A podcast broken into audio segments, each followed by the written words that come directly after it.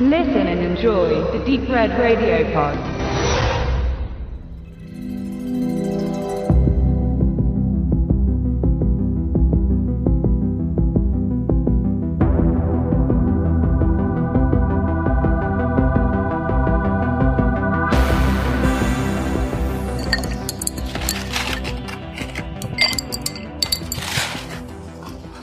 Hallo liebe Hörer, wir besprechen Stranger Things Staffel 3, die wir nun alle gesehen haben.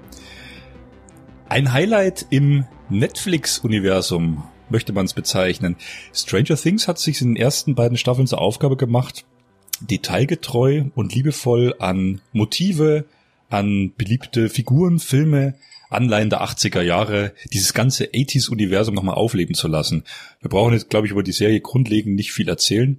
Außer, dass wir natürlich auch mit netten jungen Regisseuren zu tun hatten, letztes Jahr die Summer of 84 inszeniert haben, ähm, dass der Trend dieses 80er Jahre Kinos jetzt fast schon wieder, finde ich, so ein bisschen vorbei ist, dass man jetzt schon ein bisschen auf die 90er schielt. Aber in Stranger Things 3 haben sie nochmal also ästhetisch, effektetechnisch, optisch alles aufgefahren, was in den 80ern so Rang und Namen hatte. Und da komme ich jetzt auch mal zu einem äh, vorschnellen Fazit für mich und zu einem Qualitätspunkt. Ich finde, ähm, eben von Schauwerten her bietet Stranger Things 3 allerhand. Man merkt, dass sie Geld verdient haben mit den ersten beiden Staffeln und dass sie das Geld auch in die Effekte und in die Sequenzen gepulvert haben. Was mir persönlich da so ein bisschen abgeht, ist so ein bisschen Story und Tiefe der Figuren. Also man erlebt viel Action, es kommt zu vielen Kämpfen, es wird nicht viel drumherum geredet. Man hat in diesen acht Episoden kondensiert, ja, viel Spaß und auch au aufwendig aufgebaute Sets. Ich denke jetzt nochmal an diesen, diesen Funpark, ja, an diesen Freizeitpark. Also da sieht man auch schon, dass nicht alles nur am Computer entstanden ist. Aber unser lieber Tobe, der sich da, denke ich mal, noch besser auskennt als ich mit den 80ern, ja, also mit dem, mit den Effekten und mit dem Universum, hat das Mikro in der Hand und äh, nickt gerade ganz eifrig. man hat versucht, in der zweiten Staffel ja tiefer reinzubringen, indem man ja Eleven eine Side-Story an die Hand gibt, wo sie auf diese Outsider da trifft, äh, so ein bisschen Lost Boys-mäßig schon fast, äh, in diesem Komplex da, diesem Fabrikkomplex da in der Großstadt.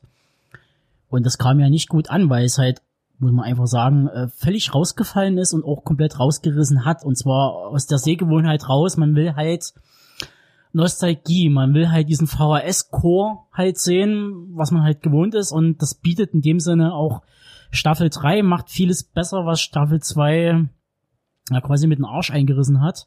Baut es wieder ein bisschen auf. Das fängt von Titelsequenzen an, die schon sehr an diese 80er Jahre Horrorfilme erinnern, dieser 3D-Schrift und so weiter.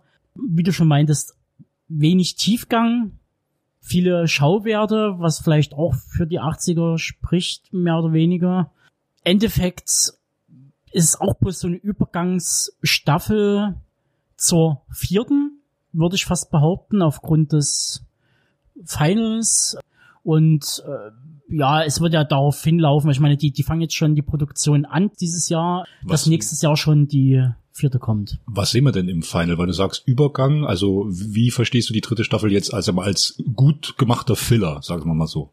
Dieser Aufbau mit den russischen Mächten und dem Sheriff und der Endsequenz mit dem, diesem russischen Knast oder Forschungsstation, dass da ein Amerikaner in einem, in einer Gefängniszelle sitzt. Es wird nicht gesagt, wer, wie, wo, was.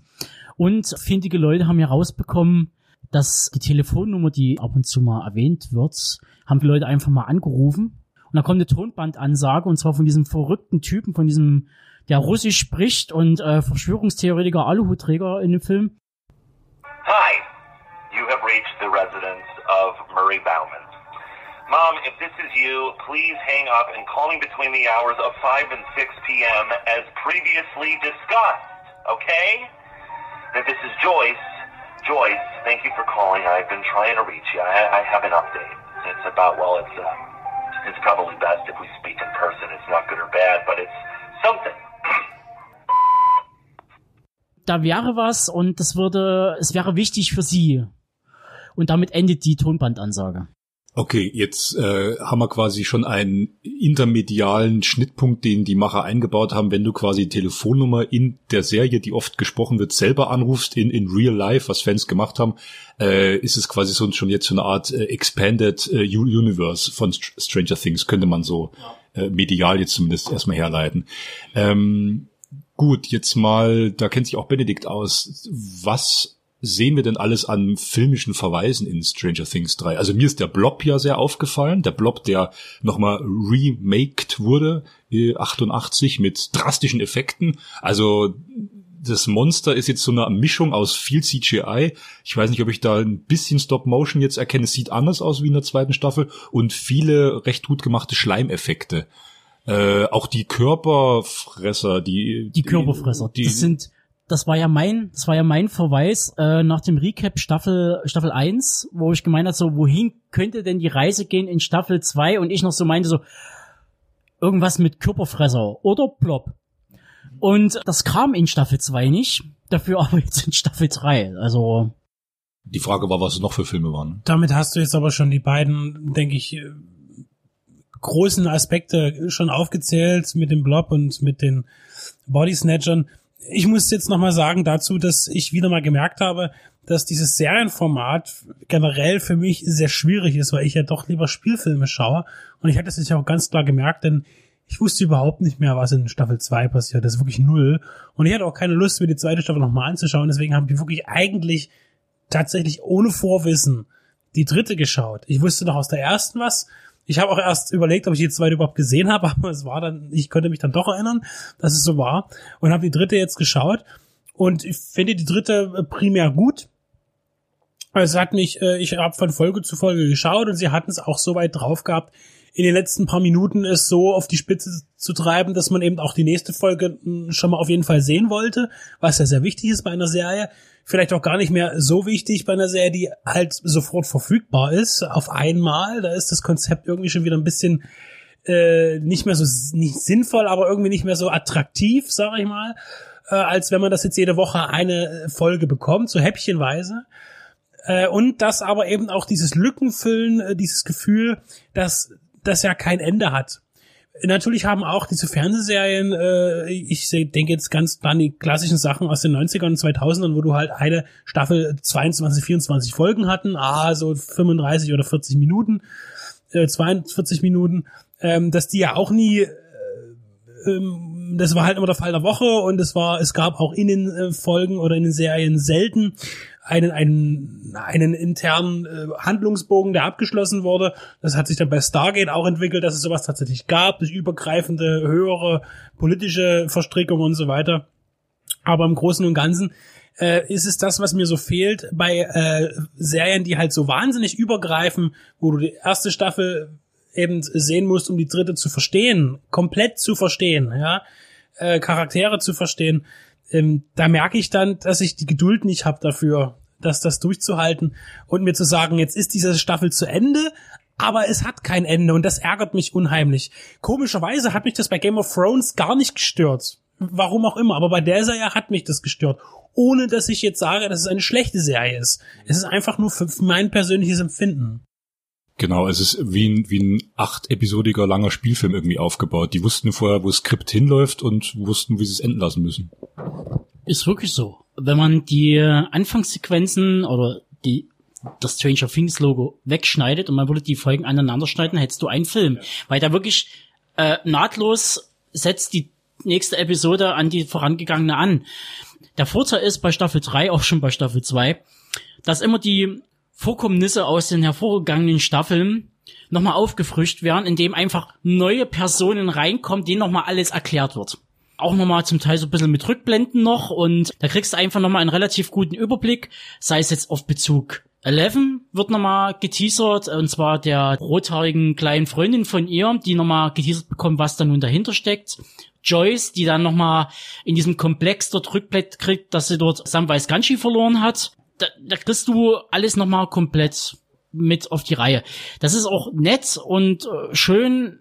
Ich persönlich hoffe ja, dass Staffel 4 jetzt durch diesen Split, den es ja jetzt gibt, du hast jetzt einmal, ich, weiß, ich hätte jetzt beinahe gesagt, Haydenfield, hast jetzt diese Kleinstadt, dann zieht Joyce ist ja weggezogen mit ihren Kindern und Eleven. Und dann gibt's dann noch jetzt diesen dritten Plot halt mit den Russen. Ich denke, hier musste ich auch wieder ganz krass an The Thing, äh, Quatsch, das bin ich völlig raus, äh, musste ich denken an It zum Beispiel, wo es ja jetzt auch immer dieses, jetzt sind sie Kinder, ich könnte mir vorstellen, dass dann vielleicht sogar die Story einen ziemlich großen Sprung macht. Äh, meine, diese jungen Menschen, die Darsteller waren ja auch schnell älter im realen Leben, die können auch mal Leute spielen, die drei Jahre älter sind vielleicht. Ähm, ich musste aber sofort daran denken und irgendwie auch ein bisschen durch die Russen wieder an Red Dawn um ein bisschen äh, wieder diese Verweise zu kommen. Natürlich auch immer noch sehr viel Goonies dabei und diese Ferienlager-Geschichten auch wieder, wo, wo dann wieder dieser klassische Horror und auch diese Ice Cream-Komödien reinfallen, ähm, dass du diese Ferienlager-Geschichte hast, die du nicht erlebst, aber von der eben von der Dustin eben erzählt, weil er ja aus dem Ferienlager kommt. Übrigens fand ich, wenn man mich jetzt tatsächlich fragt, ist total albern und assi und total äh, vorhersehbar und ganz miserabel, dass ich tatsächlich diese Limal Gesangs ähm, Duettgeschichte tatsächlich mit am eindrücklichsten fand in der ganzen Serie von Neverending Story, weil es tatsächlich unheimlich witzig war und musikalisch gut eingefangen, also gut umgesetzt auch. Ähm, nur noch ganz kurz dazu, und das meine ich, es gibt unheimlich viele gute kleine Momente, die lustig, erheiternd und äh, Flashback-mäßig funktionieren beim Zuschauer. Äh, und das ist dort wirklich sehr gut gelungen und, lockert die ganze Sache sehr stark auf, wo ich, glaube ich, die zweite Staffel noch ein bisschen ernster und bitterer in Erinnerung hatte. Wobei auch der dritte keine Kinderserie ist, äh, auf jeden Fall nicht. Ja, ich weiß gar nicht, was das für eine FSK hat. Ist das 16 tatsächlich, ja? Ähm, fällt einem ja gar nicht mehr auf, wenn man die nicht mehr auf dem Cover die, die Embleme hat. Aber eben dort wieder eine leichte Auflockerung kommt, auch zwischen den ganzen Düsteren, diese, muss ich noch sagen, diese visuelle Darstellung von den Visionen, die sie hat, oder diese, diese, wo sie hinguckt, was woanders passiert, die Eleven, wenn sie äh, hineinschaut in andere Menschen, diese glatte, dunkle Wasserfläche und worauf dann die, diese Menschen agieren, was sie halt sieht, wie sie eben in die, in die Zeit sieht, ist alles sehr düster und dann eben diese Auflockerungen zwischen all der Gewalt, das fand ich sehr gut in der Serie. Was auch ähm, um den Referenzen und passend zu den 80ern, die Darstellung der Russen ist ja wirklich eins zu eins 80er Jahre Film, wie man sich's damals, also wie man es damals halt gesehen hat. Also ich dachte, im ersten Moment so, nee, echt jetzt, das wollte mir jetzt gerade so vorkommen. Dann dachte ich so, okay, gut, die Serie will ja 80er widerspiegeln und zwar stilistisch, filmisch, also ist halt der Russe, der ein bisschen schäbig ist. Die Technik ist nicht sehr weit. Das war schon, äh, äh schon ein ziemliches Ding. The Fink, hast du ja schon erwähnt, ähm, ist definitiv auch ein, ein Punkt, der hier drinnen halt vorkommt. Also wirklich, also was so diese ganzen Schleimeffekte sind, die sind halt wirklich schon derb. Auch dieses ganze Transformieren von diesen Ratten, wenn die da irgendwie zer zerplatzen und dort die Knochen gebrochen werden. Oder dann die Krankenhausszene, die ist ja dann relativ spektakulär auch äh, in Szene gesetzt.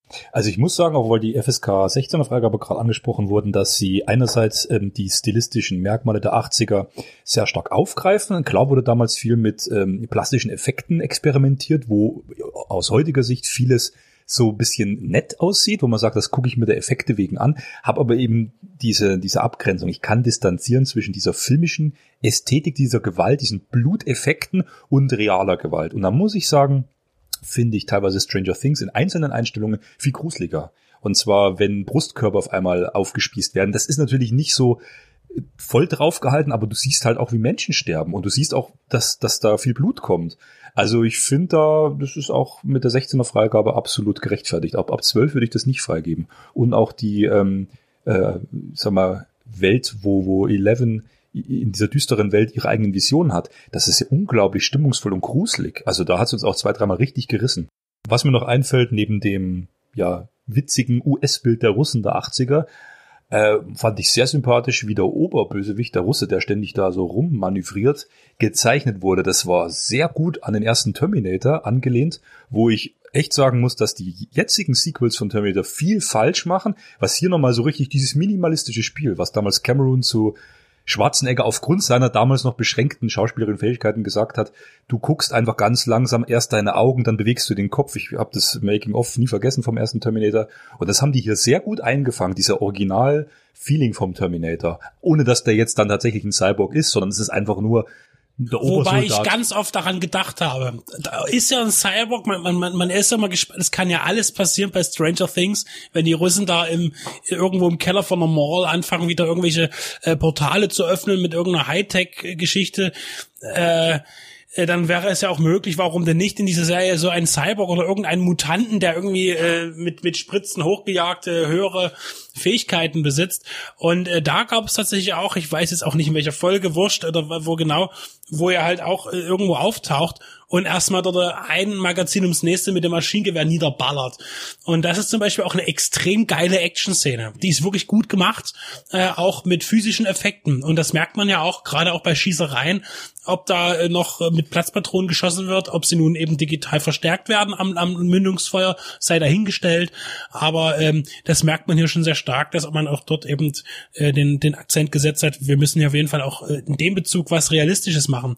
Ähm, genauso wie sich auch, ich habe mich auch gefragt, wo sich diese Ratte durch das Gitter quetscht, so in, in diesem Schleimball-Modus, äh, wo ich mich auch gefragt habe, wie viel davon ist jetzt digital tatsächlich und wie viel ist davon möglicherweise äh, real äh, Effekt, ne, physischer Effekt. Und äh, wenn man das nicht erkennt und nicht genau weiß, was es ist, dann ist es tatsächlich gut gemacht. Da kommen wir wieder zu dem, was ich am Anfang gesagt habe. Ich finde schon, dass die Schauwerte hier stimmen. Also sie haben das Geld sinnvoll eingesetzt und haben nicht den Riesenfehler gemacht, das alles in belanglosem CGI, sag ich mal, zerstäubt, wo man mit dir ja jetzt auch einen fundierten Kritiker gehabt hätte, wo du gesagt hast, es funktioniert nicht, sorry, es tut mir leid, sondern die Effekte, sie haben sich wirklich Gedanken gemacht. Wie wurde in den 80ern dieser Effekt gemacht und was muss ich dem Publikum bieten, um das heute nochmal so wieder aufleben zu lassen? Also ich finde von den Schauwerten passt. Das ist wieder der große positive Aspekt. Jetzt kommen wir mal zu dem Punkt, dass ich echt gespannt bin, ob in Staffel 4 und 5 wie weiter erzählt werden kann, weil ich muss auch sagen, dieses ähm, zurück in die 80er, diese Anlehnung, dieses Zitatenkino nenne ich jetzt mal, auch in Serienform, das ist auch irgendwann, man sieht es jetzt bei Marvel äh, mit ihren Comic-Ankündigungen, äh, die hauen jetzt noch ein paar Sachen raus, aber erstmal so bis in die nächsten drei, vier Jahre. Ich frage mich, was da in fünf oder zehn Jahren noch kommen soll. Also ich meine, das wird jetzt recycelt, Stranger Things macht es recht ordentlich. Wie soll man das dann nochmal irgendwie machen? Also ich finde, find, seht ihr irgendwo da eine, eine baldige Ideenlosigkeit, auch im Skript? Was, was kann ich eigentlich noch erzählen? Solche Aha-Momente wie zum Beispiel in der ersten Folge von der dritten Staffel Stranger Things, wo sie bei Day of the Dead im Kino sind. Äh, solche, wo so ein Aha-Moment, die du kurz hast und diese äh, wieder den Flashback, die Erinnerung.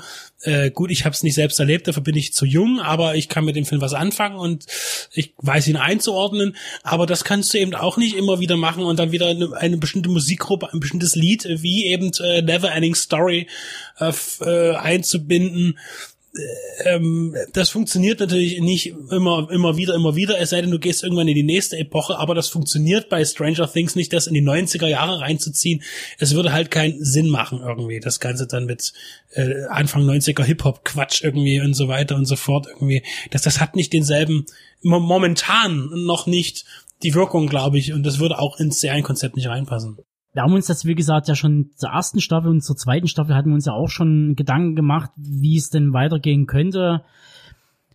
Es ist jetzt die Frage, rocken sie es jetzt runter oder kriegt Netflix und die Duffer Brothers kriegen das mit, dass der Zug mit diesem 80s Revival langsam durch ist und wir können auch nie zum, zum vierten Mal schon wieder dieselbe Stadt und wieder mit denselben Monstern und so weiter wieder bringen das ist einfach dann tot. Entweder die machen wirklich einen ganz krassen Schnitt und die sagen so, die gehen in die 90er rein und die sind halt alle ein bisschen älter geworden.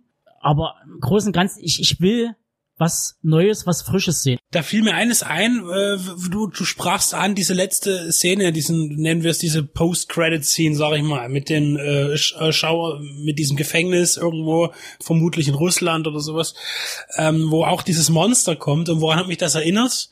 An Prometheus an das äh, Vor-Alien. Ja, so vom Design her. Und möglicherweise ist das jetzt auch schon wieder ein Weg irgendwo hin, äh, das nächste Franchise mit reinzunehmen und Anleihen zu sehen, äh, zu ziehen. Ähm, bloß die, wenn es gut gemacht ist äh, im Drehbuch, man kann alles machen, wenn das Drehbuch gut ist.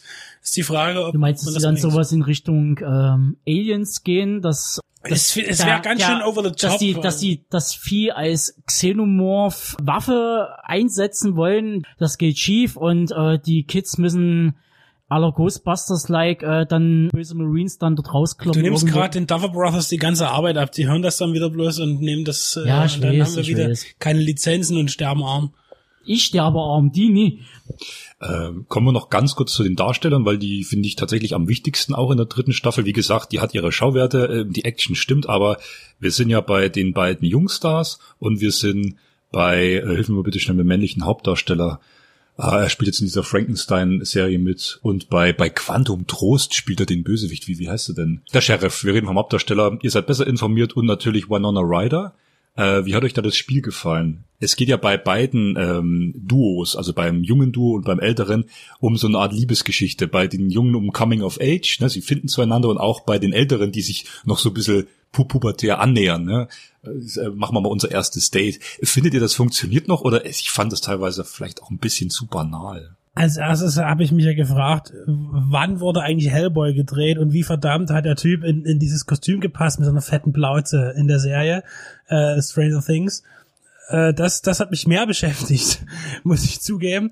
Andererseits, ähm, diese Liebesgeschichte, finde ich, äh, muss dort hinein und passt dort auch gut, auch in beiden äh, Altersgruppen, weil es nochmal, weil es einfach dazugehört. Irgendwie. Du hattest es genauso auch bei den Goonies, entwickelt sich eine Romanze äh, zwischen zwei Personen und das ist einfach auch irgendwie ein Gesetz äh, im Filmbusiness und ich glaube auch, dass, dass wenn es das nicht wäre, gibt es einen Grund weniger für irgendwas zu kämpfen. Ähm, ich denke, das nimmt einem ein Motiv weg. Äh, und äh, deshalb denke ich, ist es schon angebracht und wichtig und jetzt auch nicht zu komisch umgesetzt. Ich finde, äh, dass die sich dort auch rantasten, die Eltern, dass sie eigentlich äh, äh, ihm Tipps geben will, wie er die, die beiden jungen, sich äh, erfahrenen Menschen so ein bisschen zügelt und äh, überhaupt nicht weiß, wie man mit Pubertierenden umgeht und sie da auch schon ein bisschen versucht oder beide unbewusst vielleicht sich auch näher zu kommen, der eine eher unbewusster als der andere. Ähm, ich finde, das ist hier auch absolut richtig am Platz. Es würde auch zum Gesamtkonzept passen. Ich meine, äh, die, die Duffer Brothers haben die Amblin-Filme ganz klar als Vorbild.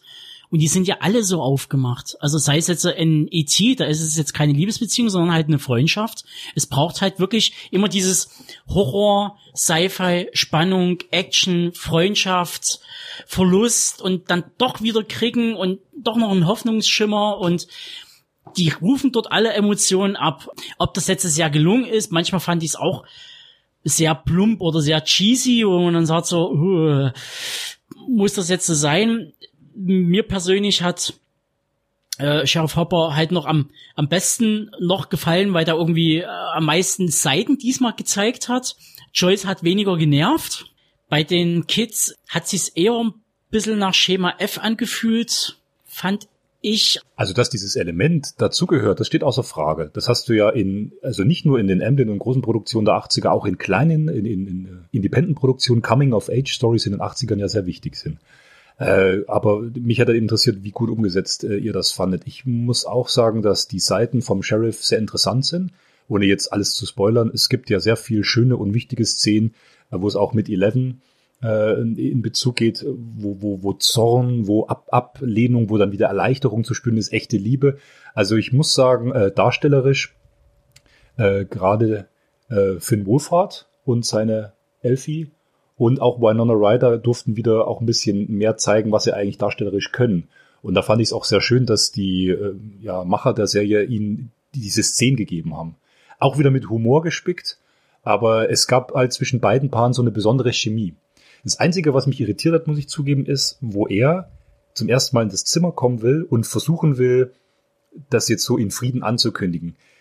Da hat man so ein bisschen so das Making-of gemerkt, weil sie dann zum, zum Finn Wolfhard rüberschaut und schon ein bisschen drüber schmunzelt. Also ich finde es sehr unglaubwürdig, wenn ein Teenager, weil er denkt, er ist schon reif und erfahrener und weiß gleich, was der Erwachsene sagen will, zu seinem äh, ja, jungen Geliebten rüberschaut und sagt, guck, guck mal, wie tollpatschig sich der Erwachsene anstellt. Das fand ich als einzige Stelle tatsächlich unglaubwürdig. Weil ich glaube, wenn wir 13, 14, 15 gewesen sind, hätten wir da einfach bloß geguckt und wären gebannt und hätten überlegt, was kommt jetzt. Also da hat man den, den jungen Figuren, finde ich, teilweise schon eine größere Reife zugesprochen, als sie vielleicht schon haben. Oder schätze ich jetzt die jungen Darsteller Nö, nö, jung das ein? ist, gut, das ist halt die Pubertät, die ist halt wirklich schwierig. Also pubertierende Fortpflanzen, die will niemand ertragen. Das ist, ich war bestimmt auch total fürchterlich für meine Eltern, weil niemand damit klarkommt. Also ich weiß, ich war fürchterlich. Ähm, Da, das meine ich. Ich glaube, dass sie zu, zu korrekt rüberkommen als Jugendliche. Ich hätte sie mir noch ein bisschen mehr da, daneben mal.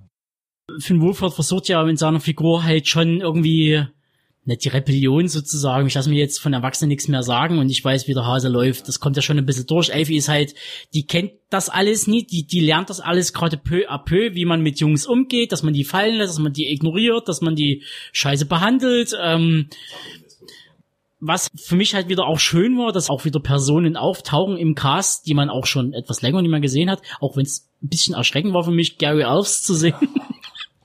der, ich, der ist weder fett geworden, noch irgendwie dünn, da ist er eigentlich, aber irgendwie ist das Gesicht irgendwie sah seltsam aus. Verbrauchter.